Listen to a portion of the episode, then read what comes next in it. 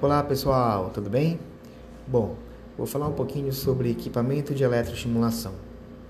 Para ficar bem claro, a gente tem que colocar na cabeça que não existe equipamento específico de eletroestimulação para cada profissão.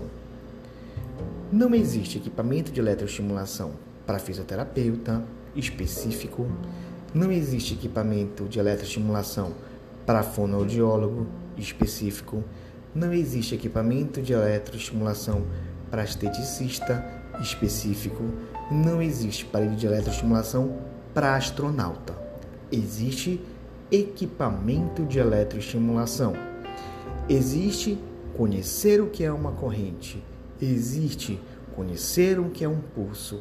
Existe conhecer qual o objetivo que cada frequência vai me dar. Existe conhecer que tipo de programação eu vou realizar para um objetivo específico junto com o exercício específico. Existe eu conhecer o indivíduo com a sua particularidade, com o seu metabolismo, com a sua alteração específica.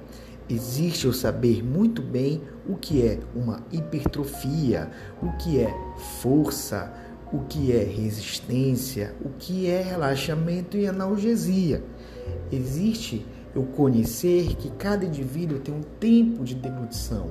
Não existe uma regra, existe um estudo que dá uma média do tempo de deglutição, mas quando há uma alteração, eu posso ter uma rigidez. Eu posso ter um paciente que vai apresentar uma doença neurodegenerativa característica de rigidez ou também característico de uma fraqueza muscular, ou até mesmo um idoso que apresente sarcopenia, que é o que? Perda de massa muscular, consequentemente, ele vai ter atrofia e vai ter perda da força, flacidez.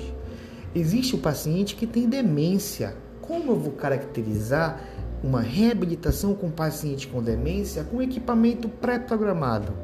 Não existe. Vamos ter responsabilidade dos nossos atos e realmente conhecer o recurso como todo e saber que a biossegurança é fundamental. Logo, não existe canetas eletrodas específicas para você trabalhar.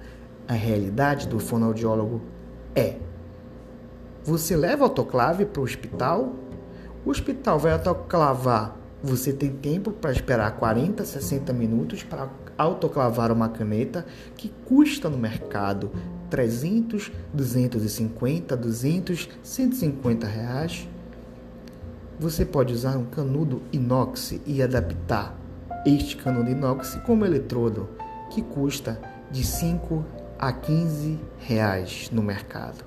Totalmente seguro e sendo individualizado, o paciente podendo ter o dele é o compromisso com a biossegurança e com a verdade na aplicação prática. Até logo, pessoal!